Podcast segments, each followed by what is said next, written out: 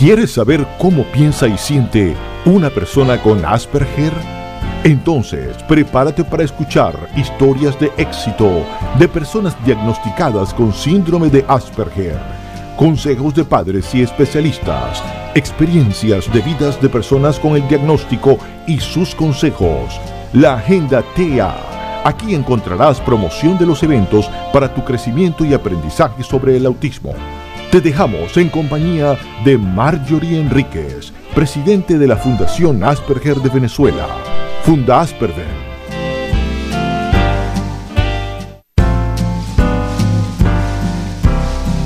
Asperger famosos. Biografías de Aspis famosos.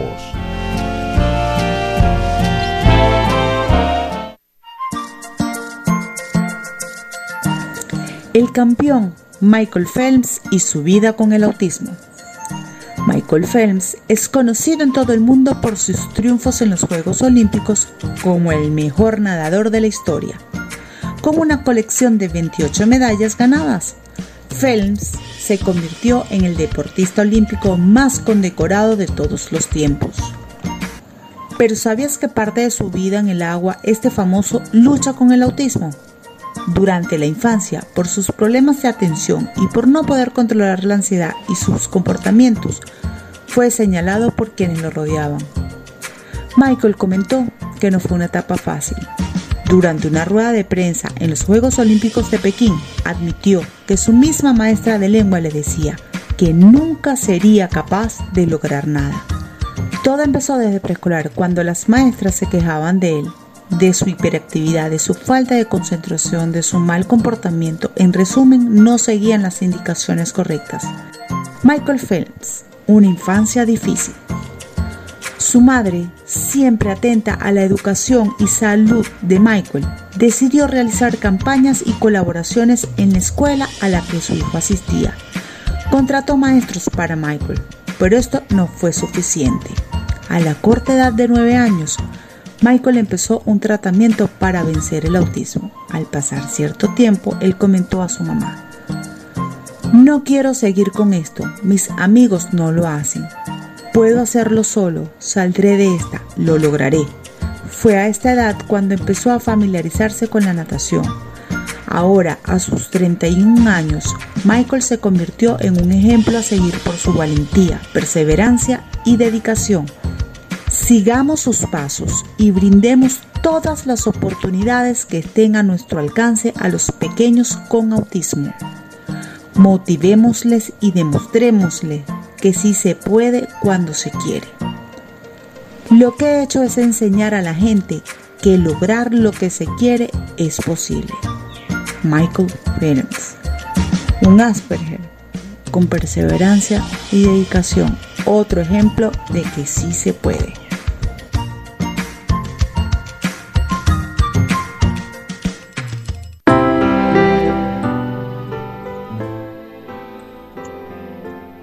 Bienvenidos a esta nueva edición de Asperger en Perspectiva, un sistema operativo diferente para enseñar a los radioescuchas de qué es el síndrome de Asperger, desde la visión de quienes vivimos con ella, demostrando nuestras capacidades y virtudes de cómo percibimos todo lo que nos rodea. Asperger en Perspectiva llega a todos ustedes gracias a Ramírez, Prato y Asociados Contadores Públicos.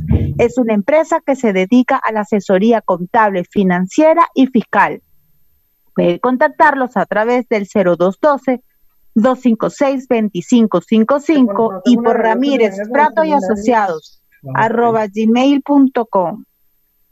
De, eh, trabajando para ustedes de Radio Comunidad en la dirección Elías Santana, en la administración Susana Pineda, en los controles Rafael Cedeño, en la conducción Marjorie Enríquez, arroba chicas aspis, en la producción María Auxiliadora Ramírez, arroba auxi 1503, en la musicalización Gabriel Barbosa y José Leiva.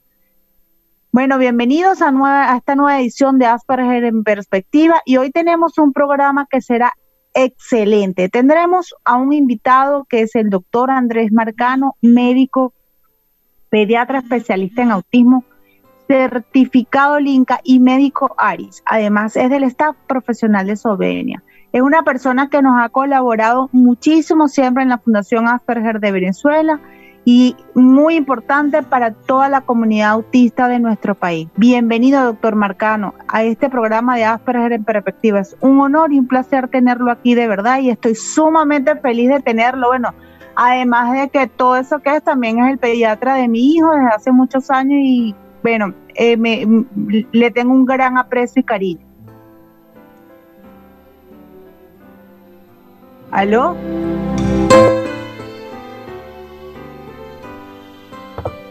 ¿Me oye?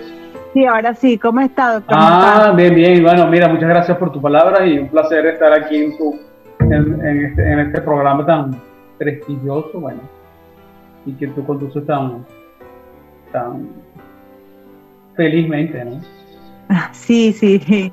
De verdad es un placer, doctor, tenerlo acá. Eh, igualmente. Bueno, doctor, para comenzar, porque el tiempo de radio es corto y queremos sacarle el mayor provecho de tenerlo acá con nosotros. Eh, como hablé, el doctor Mercano es pediatra, entonces no, creo que lo importante o, para iniciar sería valiosísimo que usted nos dijera cuál es la importancia de que el pediatra sepa de autismo. Bueno, es vital porque acuérdate que el pediatra es el, el, médico, primer médico de cabecera que, que los, los, niños tienen desde, desde que nacen, ¿no? Y es el que tiene el mayor contacto con, con la madre desde los, de los primeros momentos, desde que nace el bebé, y, es el que está, va siguiendo el, desarrollo del niño, todos sus hitos de desarrollo, cómo va el lenguaje, cómo va el crecimiento físico, cómo va el crecimiento, eh, el desarrollo en general de todas sus habilidades neurológicas, y de relación. bueno, entonces es el médico que sabe cómo va progresando ese niño y es el primero que va a oír cualquier signo de alarma que la mamá le esté manifestando. Esa es la situación, esa es la función del, pediatra. El pediatra es, debe ser el primer, la primera persona que se dé cuenta cuando haya alguna situación que no, no sea la, más, la más correcta o el desarrollo más adecuado de, de, sus pacientes. Doctor, que el pediatra, no solamente, el pediatra no solamente de enfermedades, sino el pediatra ve también, ve también el, lo que se llama pediatría y poricultura. Poricultura significa la evaluación del niño sano, ¿no? no solamente para atender el niño cuando se enferma, sino cómo es su desarrollo en general. Exacto, solo decir, doctor, este, por ejemplo, ¿qué ¿desde qué edad o, y qué signos debería observar un pediatra eh, para tener esas señales de alerta de que un, de que un bebé o que un niño pequeño tiene la condición o podría estar dentro de la condición. Usualmente el diagnóstico se, puede, se puede empezar a establecer alrededor del año y medio, 18 meses. Eh, es, la edad usual donde tú empiezas a ver niños que tengan algún problema se tenga algunas características de, la condición. Entonces, ¿cuáles serían esas características?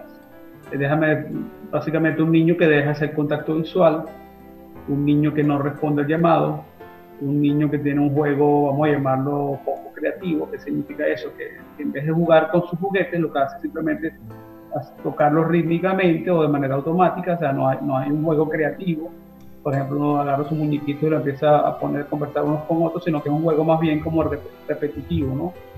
Eh, es un niño que empieza a ver, tiene ciertas alteraciones sensoriales, por ejemplo, puede, puede tener unas texturas le molestan, no solamente en la ropa o en, cualquier cosa en el ambiente, o puede haber un problema también de, de, hipersensibilidad en, al comer, o sea, ciertas texturas les disgustan, eh, hay hipersensibilidad auditiva, bueno, hay una gama de, de, cosas que se pueden ver. Por supuesto, cada de esas, una de esas gamas que acabo de mencionar son diferentes en, cada niño, ¿no? Y en cada niño no se presentan tan claramente, sobre todo en edades más tempranas, ¿no? Porque usualmente el diagnóstico se puede hacer a los 18 meses, pero si tú empiezas a conversar con la mamá, resulta que puede haber algunas, ya unas insinuaciones ante los 18 meses de que, de que el bebé puede tener cierta alteraciones. Puede ser o puede no ser. Porque puede ser que un niño que se venía desarrollando perfectamente y de repente a los 18 meses empieza como que a, empiezan a aparecer estas características. Y una cosa muy interesante, muy importante que los papás sepan que es que a, veces el pediatra, como hay poco conocimiento de, esta condición en la mayoría de nuestros pediatras, entonces empiezan a, empieza la dilación, ¿no? Bueno, vamos a esperar, el niño habla muy tarde, va a hablar más, más quizás hable más rápido, los varones hablan, tardan más en hablar. Entonces empiezan como las dilaciones, que yo diría que eso, eso, eso no, eso hay que atenderlo rápidamente. Y sobre todo hay un signo de alarma muy importante, que todas estas condiciones, todas estas características que te acabo, que te acabo de decir, muchas veces, a veces es, puede haber reversión, es decir, un niño que venía evolucionando bien, de alguna manera empieza a retroceder. Eso nunca, eso, eso, eso llama a la atención inmediata. Nunca se puede decir que un niño que revierte su, estado, su, los hitos que ya había alcanzado, por ejemplo, un niño que al año medio ya te decía 3, 4, 5 palabras, de un momento para otro pierde las palabras. eso habla de, la atención inmediata. la reversión es un signo de alarma. Y la reversión es un signo también de que hay unos estresores ambientales que están afectando a este niño, ¿no? que sería ya motivo otra pregunta que te podría contestar. Pero básicamente yo creo que esa es la idea de, eso. O sea, una reversión siempre es un signo, un signo de alarma. Y hay otra cosa muy importante, la mayoría de estos, signos que te acabo de mencionar, quizás a edades tempranas son como muy sutiles, ¿no? O sea, no se, no se evidencian bastante, entonces eso crea a veces que en los padres que dicen, no, vamos a esperar, no, no tiene, el amor se le quita. No, pues yo creo que lo que se sabe hoy en día de, esta condición es que mientras más temprano se atienda, más rápido se, va, van, a subsanar esta, esta, situación. O sea, hay que, hay que agarrar el toro por los cactos, como digo yo. Claro, doctor. Y una pregunta, ¿por qué se puede dar esa reversión en los niños? Ajá. Buena pregunta. Eh, básicamente, cuando hay una reversión, te está hablando que hay estresores ambientales. Tú sabes que vivimos en un mundo muy, muy contaminado y entonces hay muchos estresores físicos, químicos, biológicos. Eh, por ejemplo, eh, puede haber virus, bacterias, desde el punto de vista o, parásitos o, hongos, desde el punto de vista biológico. Después hay estresores ambientales, puede ser los muchos químicos que existen en el ambiente, pesticidas, ambientadores, eh, que tienen químicos que no son muy, muy adecuados, metales pesados, plomo, mercurio. Vivimos en un mundo hiper contra contaminado. Y de alguna manera, los niños que están dentro del espectro son como, como yo siempre he dicho, lo he usado varias veces, eh, son como los canarios en la mina, es decir, son más susceptibles a, estos estresores que otras, que, otras personas. ¿no? Entonces, en un momento dado, ese, ellos son como un barrilito que de alguna manera se va llenando de estresores ambientales, que en un momento dado se desbordan y ya entonces empiezan, por eso hace que empiecen a aparecer ya las características que te mencioné anteriormente. Básicamente una reversión te está hablando que hay estresores ambientales. Lo bueno de eso, dentro de los, lo difíciles, de las situaciones, es que si, esos estresores los atendemos y empezamos como que dice a a, quitar los estresores, eh, eso, esa, esa, condición puede, puede mejorar rápidamente, sobre todo mientras más pequeño sea el, sea el niño. Y en los adultos, en los, los, niños más grandes también, si hay alteraciones conductuales, esas alteraciones conductuales van a, van a revertir también con el tratamiento biomédico que, que yo he hecho los últimos 16 años. Claro, doctor. Este, dentro de todo esto de todo esto que estábamos conversando, eh, tengo, o sea, o como entiendo, es como que el sistema inmunológico es más débil. Bueno, sí, uno de los aspectos que, que pueden estar afectados es el sistema inmunológico, ¿no? Aquí podemos hablar, fíjate, ya que me está hablando de ese tema, te puedo hablar de que básicamente hay cinco pilares, eh, que, todo, desde el punto de vista biomédico que hay que atender, ¿no? Que son el sistema gastrointestinal, el sistema inmunológico, el sistema eh, metabólico, el sistema mitocondrial, el sistema de estrés oxidativo. Entonces, esos cinco pilares hay que estar, uh, atenderlos. Pues en cada niño, por supuesto, se, se, manifiesta de manera diferente. Puede estar en diferentes grados afectado cada uno de estos sistemas, ¿no? Pero, pero hay una cosa, una columna vertebral dentro de estos sistemas que hay que atender, que es la parte gastrointestinal O sea, el, tratamiento biomédico de la columna vertebral, la piedra fundamental, es la atención primero del sistema gastrointestinal. Porque los niños son muy sensibles a alimentos eh, inflamatorios que, yo creo que los, alimentos inflamatorios en todos no, no, nos afectan. Lo que pasa es que a estos niños y a estas personas los van a afectar más. por eso hay que entender cada una de esas áreas que te estoy diciendo. ¿no? Claro, cada una de estas áreas que te acabo de decir da para todo un tema de un programa o de varios programas, porque es una cosa muy, muy, muy densa y, compleja. Pero básicamente lo que hay que eh, evaluar a cada niño y, ver qué áreas de cada una de estas están afectadas. Por supuesto, como te digo, la parte gastrointestinal es vital, o la parte nutricional y gastrointestinal eh, es vital atenderla, ¿no? Claro, este, ¿y cómo puede afectar? O, o sea, a ver, ¿cómo los papás podrían ver que la parte eh, de alimentación, la parte gastrointestinal, los está afectando? Porque hay muchos que dicen que que no, que no, mi hijo no necesita la dieta, él come normal y está bien, este, que él no es alérgico, que no él es intolerante. Entonces creo que eso es un tema que, bueno, como usted dice, bastante denso, ¿no? Pero sería más o menos importante medio tocarlo acá para que los papás se vayan con una idea. Claro, fíjate tú. Cada una esas observaciones que tú me has dicho las puedo revertir de una manera. Primero, si tú empiezas, nosotros conocemos la consulta, y bueno, en, Eslovenia, eh, nosotros preguntarle a tu mamá, a doctora Ortiz, y, y, mi persona, podemos pasar hasta tres horas con un paciente de primera consulta. Es decir, nosotros tenemos que sentarnos a hablar con esa mamá, esos padres, y empezar a interrogar. Entonces, muchas veces, eh, cuando tú empiezas a interrogar la parte gastrointestinal, lo que a veces los papás consideran que es normal, resulta que es normal. Por ejemplo, eh, mi hijo evacúa cada dos días, o, o, mi hijo evacúa todos los días, pero resulta que sus heces son muy, él es muy estreñido, le cuesta ir, al baño. Entonces los papás, amor, creen que eso es lo normal, resulta que eso no es normal. O sea, no evacuar todos los días o, tener estreñimiento, hablar de que hay una intolerancia a, a los alimentos. Entonces eso hay que sentarse a explicarle a los papás.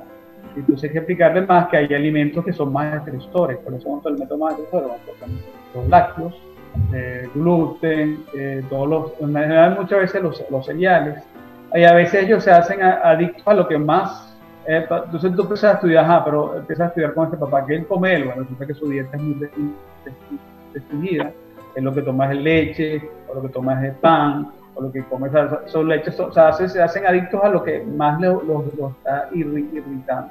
Entonces, el papá que te dice, mire, yo no, resulta que no, no creo. y primero hay una cosa que tú sabes que me gustaría quitar un poco la idea de eso, de que el término dieta, porque cuando todas las dietas estás hablando, esto, esto va a tener un tiempo definido y ya después de estar tiempo ya no, ya no necesito hacer la dieta. No. Esto hay que llamarlo mejor cambios de hábitos alimenticios. Y si esto lo extrapolamos a nuestra sociedad completa, no solamente a, a, a los trastornos del espectro empezamos a ver muchas enfermedades crónicas, hipertensión, diabetes, eh, problemas cardiovasculares, eh, enfermedades mentales crónicas como Alzheimer.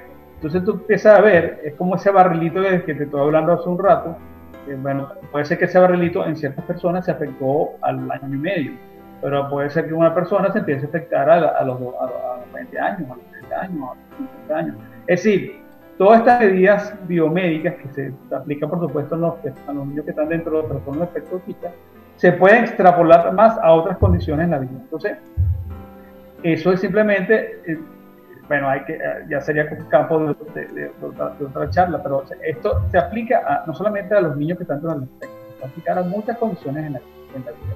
O sea, uno a veces se empieza a verlo empieza a evaluar lo que comen las personas y se da cuenta que, hay muchos errores en, la, en, nuestros hábitos alimenticios que, que hacen que, que, nos estemos afectando. Y, y, si tratamos de cambiar esos hábitos, no llamarlo dieta, sino hábitos, significa, es como un, un nuevo estilo de vida, pues tienes que, como dice, resetearte la, la mente. Muchas veces nuestros hábitos alimenticios están muy arraigados en nosotros y hay que tratar de de, de, de, recetarse. Entonces, muy importante, yo me tengo mucho en la consulta, diciéndole a los papás, educando a los papás, ¿no? ¿Por qué es esto? No, no es porque el médico es fastidioso y te quiere decir.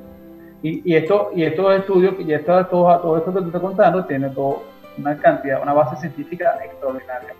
El, que, el médico que no, diga que no cree en esto, que estudiar, que buscar publicaciones, se da cuenta que, es un campo de investigación muy importante y, con muchos resultados científicos muy valederos. ¿no?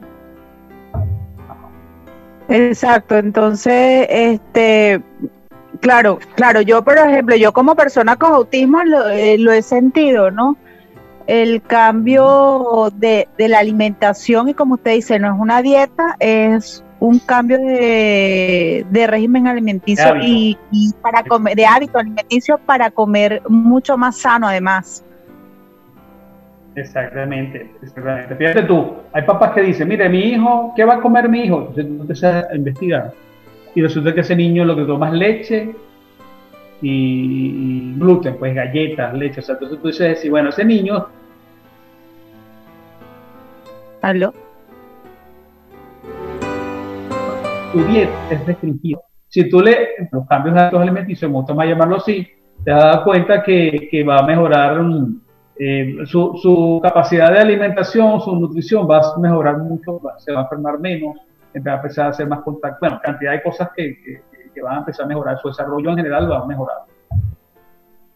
Sí, eh, bueno, es así, por ejemplo, eh, yo me acuerdo cuando mi hijo comenzó a estar con usted, mi hijo no tiene la condición, este, se acuerda que él tenía muchísimos problemas respiratorios en ese entonces, cada ratico se me enfermaba, eh, eso era una gripe constante, laringitis, faringitis y este, eh, le dábamos muchos cereales porque bueno, esa era la dieta que le teníamos con ese momento con el pediatra y el pediatra le daba mucho antibiótico.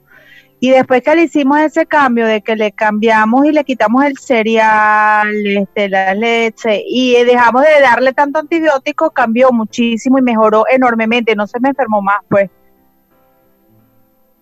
Claro, porque fíjate tú, los niños, eh, podemos ver, si tú haces una escala, porque hay muchas escalas para evaluar la condición, está la escala de cárcel, la TEC, helado, bueno, cantidad de cosas. Pero hay muchos niños que el amor no te llenan los requisitos mínimos para estar dentro del, dentro del trastorno, dentro del espectro. Pero resulta que, ok, como pasó con Gabriel, tu hijo, resulta que, que, muchas veces hay una asociación entre la mala alimentación y o el uso demasiado, demasiada frecuencia de antibióticos con, con, lo que tú estás diciendo, muchas gripes, muchas, eh, eh, muchas alergias. Entonces, eh, condiciones como que lo que llaman la condición atópica, que es como esa condición básica de tener siempre alergias. Y cuando tú haces estos cambios de alimentación, eso desaparece. Pues, visto con, con o sea, el niño se, se, como si está alimentando mejor, como si está nutriendo mejor, entonces estamos esos estresores inmunológicos que gracias a Dios en el, caso de Gabriel no lo, no llegan a afectar mayormente desde el punto de vista de su desarrollo cognitivo y, social, pero sí lo puede afectar desde el punto de vista de, alergia, ¿no? Y, esa, esa, y ese estar enfermo cada rato, y entonces, ¿qué pasa? Cuando tú tienes muchas alergias, lleva muchas infecciones respiratorias altas, que son la faringitis, la otitis, entonces lamentablemente muchas veces se abusa del, antibiótico y a veces, por ejemplo, una otitis, la mayoría de las otitis son virales. ¿Qué significa eso? Que, que tú lo que te necesitas son causadas por virus y el, básicamente el único tratamiento que vamos a hacer es tratamiento sintomático, es decir, quitar el malestar, quitar la fiebre. Y, pero entonces a veces se usan los antibióticos de manera indiscriminada. Entonces eso, eso totalmente desbalancea o, deprime la, la microbiota intestinal, que sería tema de otro programa, pero esa microbiota alterada va a traer muchos, muchos problemas de digestivos y en general eh, cognitivos y conductuales y de todo tipo. Claro, me imagino que por eso es que, bueno, eh, lo que estábamos hablando hoy, que es tan importante que el pediatra maneje el tema del autismo, porque como estamos viendo, es un tema bastante complejo y es este desde muy temprana edad lo podemos ver y si no maneja el pediatra como tal médico no maneja como tal todo esto pasa esto que ven que más allá de una alimentación también hay una condición y, y el uso indiscriminado como estamos hablando de, de los antibióticos y todo eso puede hacer que, que la condición tenga como, como que se ponga más fuerte, como que se, como que se, como que tenga un retroceso el niño, puede ser parte de eso, ¿verdad? Claro, porque fíjate bueno, me has, sacado un tema muy importante. Yo te hablé de que el pediatra es el que debe atender cualquier signo de alarma que se produzca en el niño de esta naturaleza o, otra naturaleza. Pero lamentablemente, en la realidad, nuestro pediatra, en este punto de vista los trastornos del espectro autista, su preparación es muy, muy pobre, ¿no? Y en los 17 años que yo he estado en esto, eh, quizás hay un poco más de conocimiento, porque obviamente las redes sociales han ayudado a esto y, y, el hecho de que, como, como, los trastornos han crecido de una manera epidémica, hace 20 años era mucho menos frecuente de lo que hay ahora. Entonces, eso ha hecho que de alguna manera los pediatras se hayan visto forzados a saber un poco más de esto. Pero todavía el, el, desconocimiento es muy grande, ¿no? Entonces, ese es el reto de nosotros que estamos en esto, que, que, que hay que atender, hay que, hay, hay que formar a, nuestros pediatras, porque, como te digo, lo ideal sería que, que los pediatras estuvieran formados para atender esta, esta, situación lo más rápidamente posible. Y la realidad es que no, eso no es así. Claro, claro. Bueno, vamos a seguir con este tema que está muy interesante hablando de lo que es el pediatra, el rol de pediatra en el autismo y la importancia de que ellos estén formados para tratar este, a los niños desde muy temprana edad. Pero antes de ir, vamos a identificar la emisora y escucharemos el tema de Mauricio Silva. ¿Por qué es tan cruel el amor?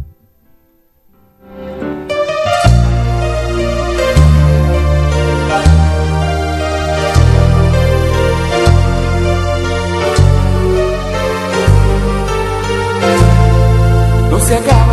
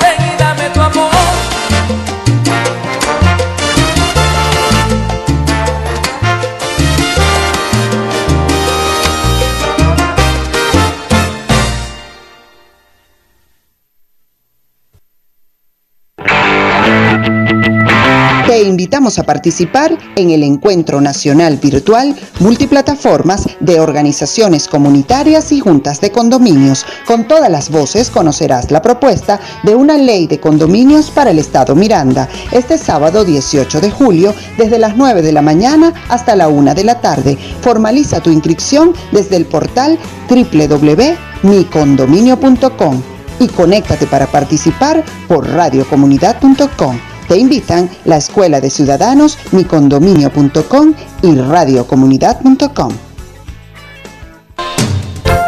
Tu voz en la radio. Emprendimiento, activismo ciudadano comunitario y la responsabilidad social de las empresas. De lunes a viernes a las 3 de la tarde. Con la periodista y locutora Nora Ángel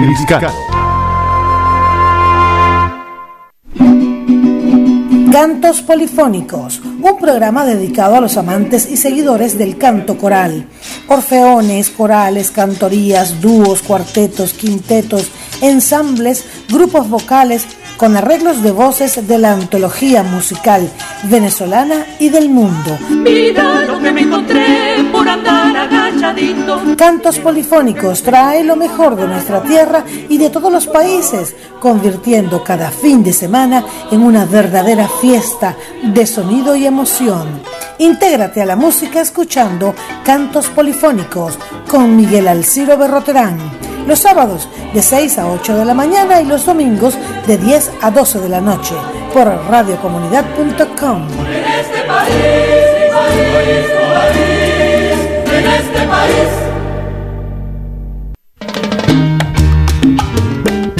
El profe de la salsa. Vaya sabrosito programa dedicado a los melómanos que desean tener un momento sano de un gran recorrido por la extensa variedad de ritmos caribeños en dos horas para escuchar y recordar a los mejores cantantes del género de todos los tiempos. El profe de la salsa, la mejor alternativa radial, los sábados de 10 a 12 de la noche, conducido y producido por Wilmer Quesada Arias.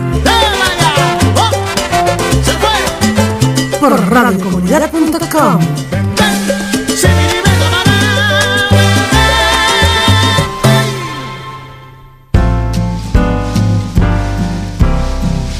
¿Qué dice el especialista? Consejos de médicos y psicólogos, psicopedagogos, TOTL.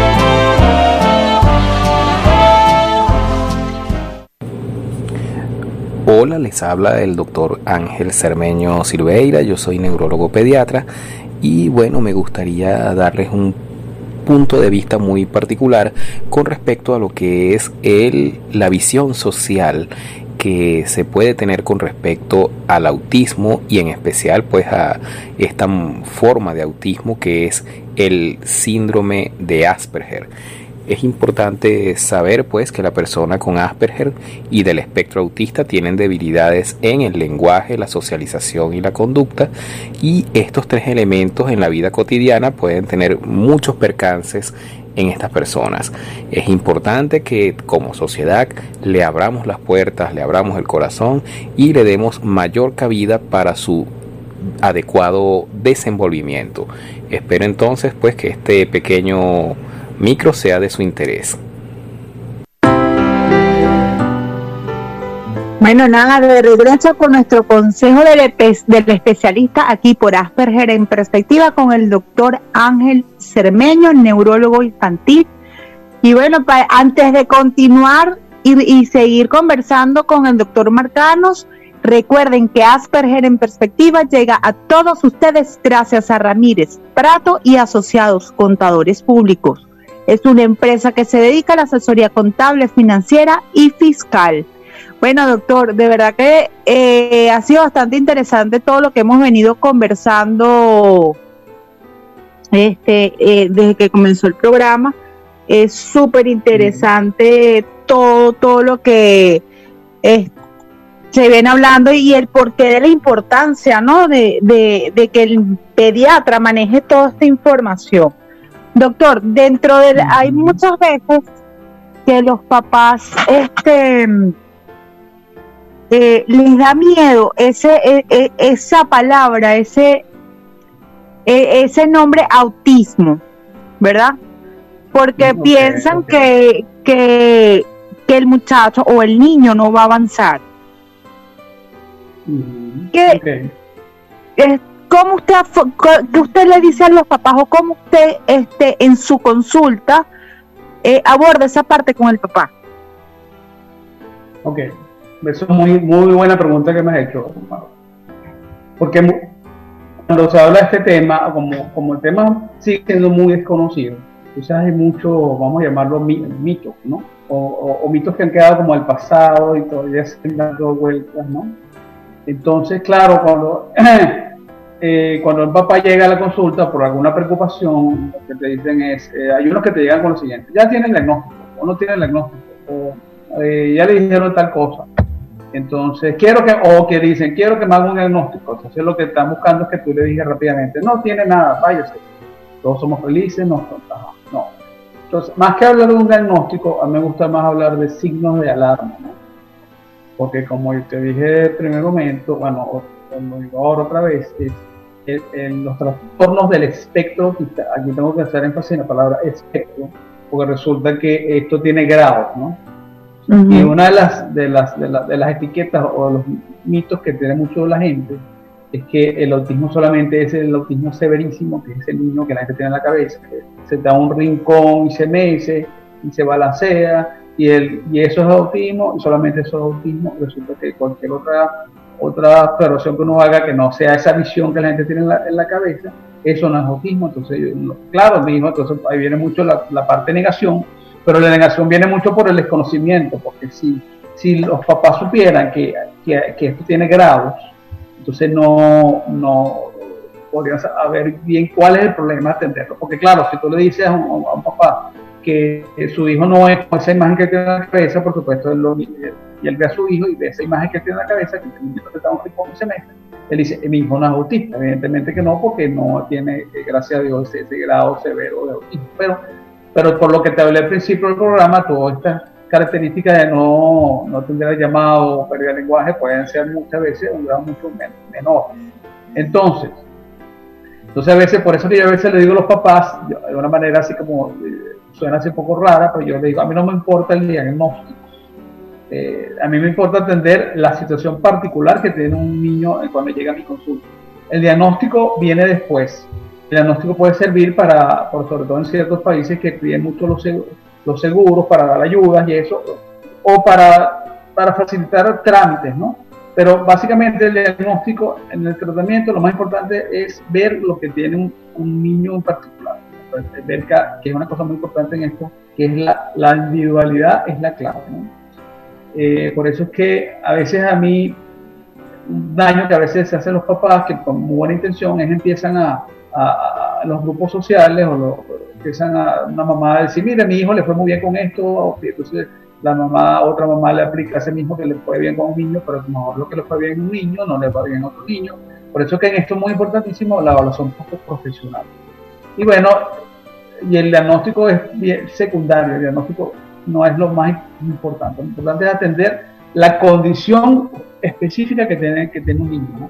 Por eso es que a los padres hay que quitarle eso, no, mi hijo no es autista porque no es, no es ese, esa imagen que yo tengo. No, hay que, primero eso, se quita con explicaciones y con, explicándole mucho a los papás. Pero todavía llegan muchos papás con esa en la cabeza.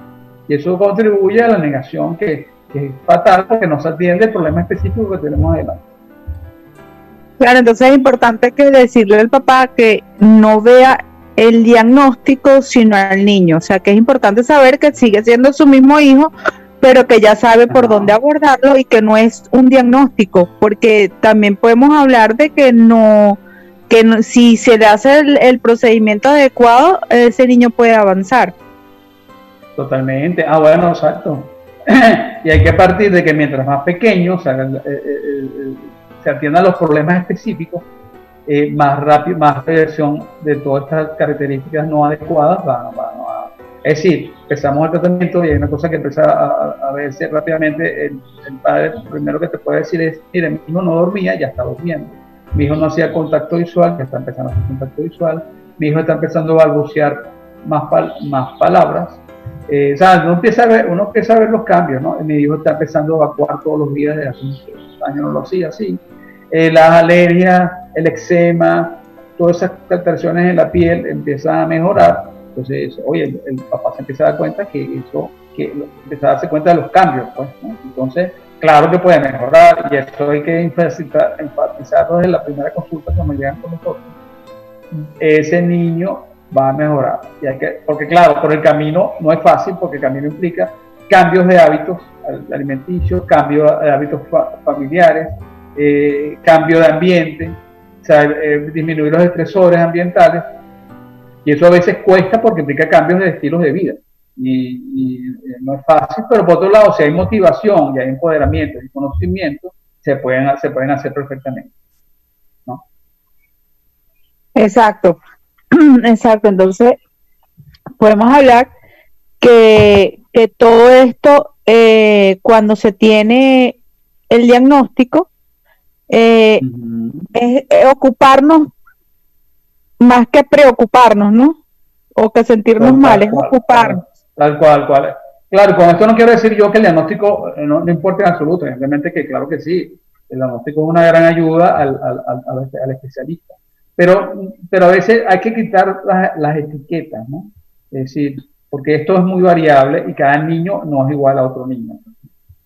Hay que entender, y a veces los diagnósticos tienden a hacer encartonar mucho a las personas y ponerlas como el, el Asperger es así, o el autista severo es así, o el autista moderado es así. No, cada niño tiene sus, sus debilidades y sus fortalezas.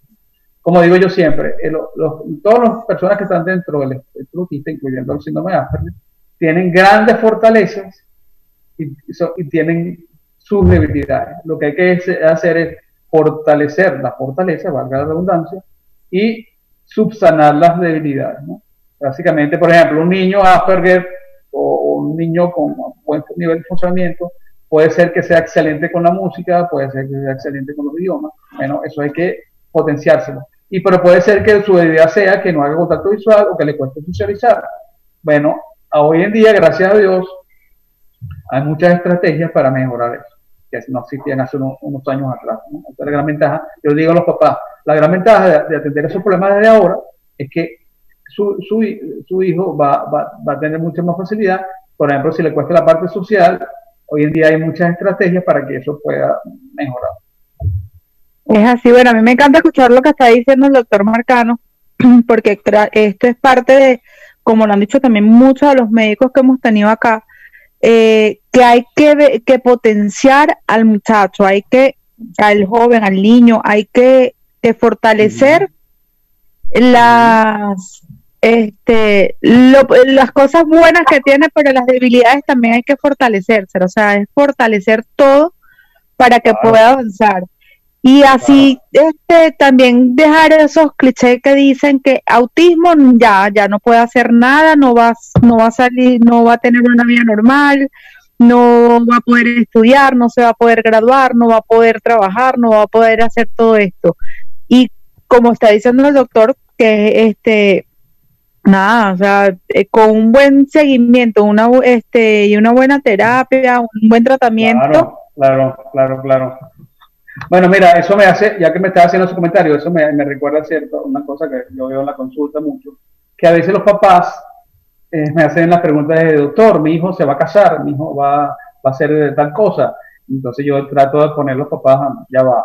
Yo siempre les digo a ellos, cada día trae su, cada día trae su afán, ¿no? O sea, eh, eh, tú lo que tienes que darle los, todos los instrumentos como padre para que ese hijo alcance todo el potencial posible, pero cada cosa dependerá su tiempo. ¿no? Yo sé que a veces los papás tiene muchas expectativas con los hijos y quisieran arreglarle la vida porque uno como padre, uno, como padre es así, tú lo sabes bien como madre, yo como padre, pero a veces también uno tiene que simplemente darle los instrumentos para que ellos puedan desarrollar sus habilidades, ¿no?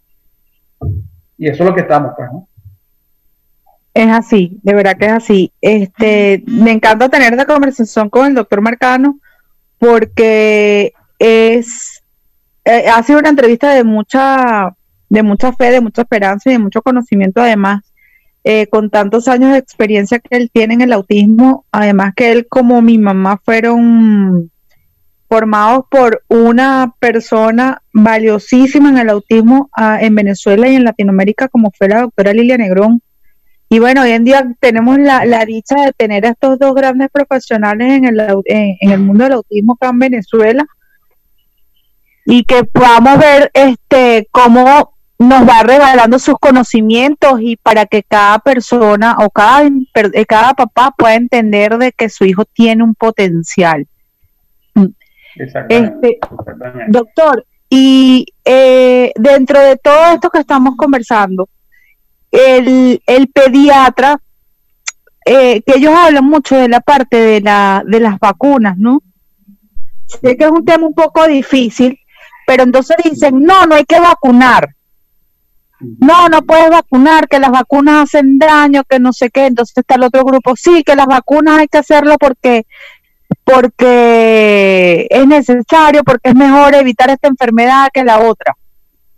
Eh, yo creo que, que, sería bueno dar un poco la explicación de que de que este este este cliché o este este mito o esta parte de que no se debe o que sí se debe vacunar. Como siempre, como, como, como siempre digo yo, los dos extremos, los extremos no lleva no, nunca, nunca llegan a, la realidad. Es decir, yo no estoy ni en el extremo de los que son que toda vacuna, más vacunas más, es mejor. Ni tampoco estoy en el otro extremo de que, cualquier vacuna es, es, terrible, no. Lo que yo lo que yo creo es lo que se llama eh, la vacunación racional. Es decir, vacunar cuando cuando sea de manera adecuada y no poner muchas vacunas al mismo tiempo y, no abusar de las vacunas, por ejemplo. Yo siempre digo, ayer lo dije ayer en un live que tuvo con la doctora Lenny González, también formada por la doctora Negrón, siempre de buena, la doctora Negrón, bueno, imagínate, fue nuestra maestra, mujer pionera, bueno, nada, se largo hablar de ella. Pero hablando de este tema de las vacunas, eh, las vacunas hay que darlas de manera racional. Saber que hay niños que definitivamente son más susceptibles que otros a un momento dado poner, colocar una vacuna. Eh, por ejemplo, un niño que ya tiene problemas de intolerancia a alimentos desde que los primeros meses de vida, que le da mucha fiebre, que le da, entonces, que tiene a un hermanito que está dentro del espectro, tú de manera te cuidas un poco más de la parte de qué momento vas a vacunar a ese niño, o, por ejemplo la vacuna de sarampión, que casualmente se da en ese momento, cuando hay un cambio en la inmunidad, de la inmunidad pasamos de la inmunidad materna a, la que desarrolla por los niños. Entonces, en un momento dado, él es como más susceptible a una, a una vacuna, un niño determinado. O la vacuna en ese niño particular puede ser un estresor. Es decir, hay que evaluar individualmente cada niño. Lo que pasa es que a veces las, las, políticas de, de, vacunación se atienden más como una población. ¿no? Hay una población que hay que atender pero se olvida de la individualidad. Y, por eso es que yo diría que vacunar de manera racional, es decir, atendiendo específicamente qué le pasa a cada, niño. Por ejemplo, yo me acuerdo que cuando yo hacía mi programa de pediatría, cuando en los ambulatorios, cuando un niño tenía, hacíamos nuestras prácticas en los ambulatorios, cuando un niño tenía fiebre, uno no vacunaba a ese niño, porque la misma enfermera de alguna manera sabía que no estaba en su momento más adecuado de recibir una vacuna. Es decir, las vacunas no son como, como dar agua, las vacunas tienen sus su, su indicaciones y contraindicaciones y, hay que evaluarlas racionalmente. Sabiendo, por supuesto, que, que, las vacunas han, ayudado a, a, eliminar muchas enfermedades que, han existido en la historia de la humanidad. Pero, pero tampoco nos podemos ir al otro extremo de que cualquier vacuna que aparezca, póngasela. No. Hay que evaluar cada persona y, que, y, esa vacuna, qué es esa vacuna o qué laboratorio la produce, porque por ahí también hay muchas vacunas que, que no son que, no son las más adecuadas, ¿sabes? Que, ¿no? Claro. Es un tema para seguir hablando mucho, pero, pero hay que verlo racionalmente. Claro, entonces estamos hablando, así como hablan del tratamiento que tiene que ser personalizado, es adecuar un, un esquema de vacunación individualizado para cada, para cada niño. Exactamente, exactamente. Esa es, la, esa es la idea, pues, ¿no? Hay que evaluar específicamente cada niño, ¿no?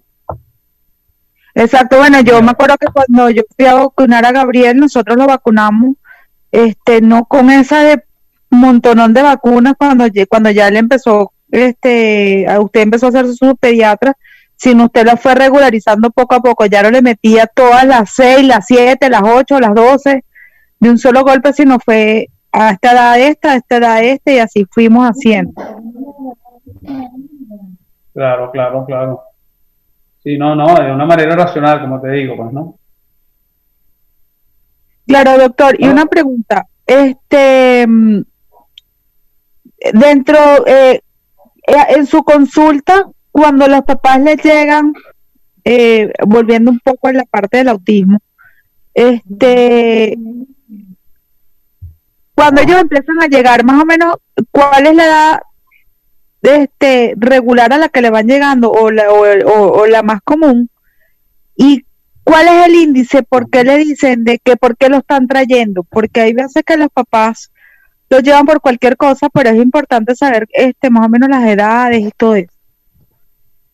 Ok, ok. Mira, básicamente la edad que llegan los niños, a veces alrededor de los dos años, dos años y medio, tres años, eh, cuatro años, pero a veces llegan al año y medio, que no, no es tan común, lamentablemente, porque la idea, a mí me encanta cuando me llegan pequeñitos, ¿no?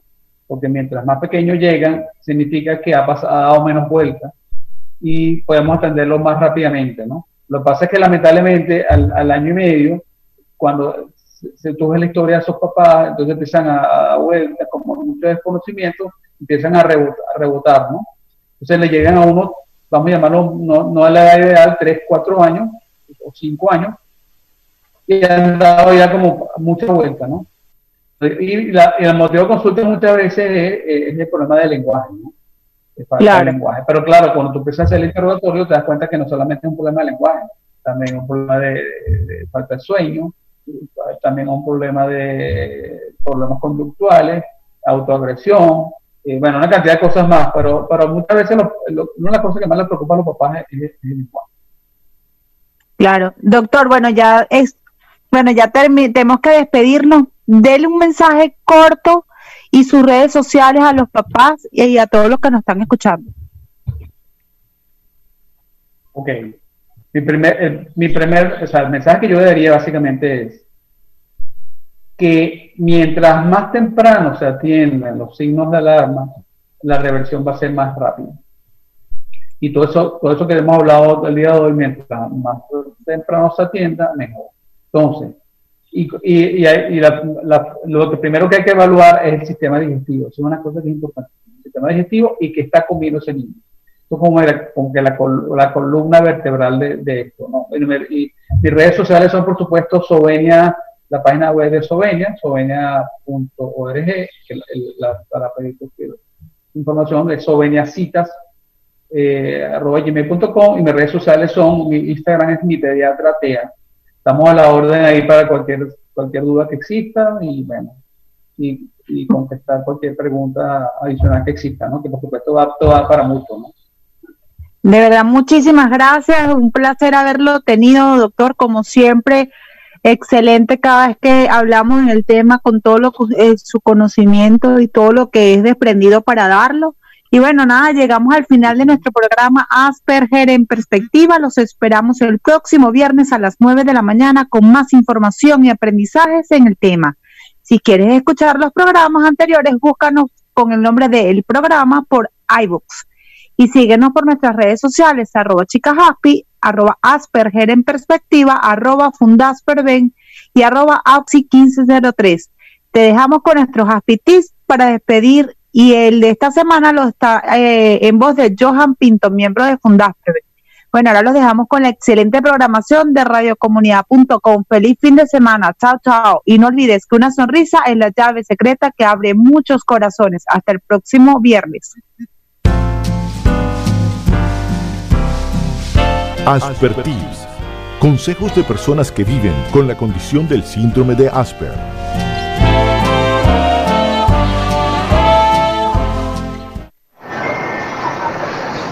Buenos días, chicos. Johan Pinto, 34 años de Caracas, Aspi.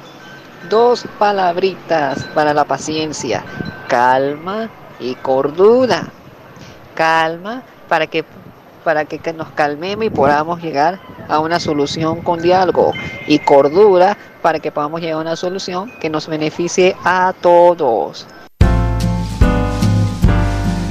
Y así llegamos al final de tu programa, Asperger en perspectiva un sistema operativo diferente, con más información y segmentos para que conozcas el Asperger de quienes viven con esta condición.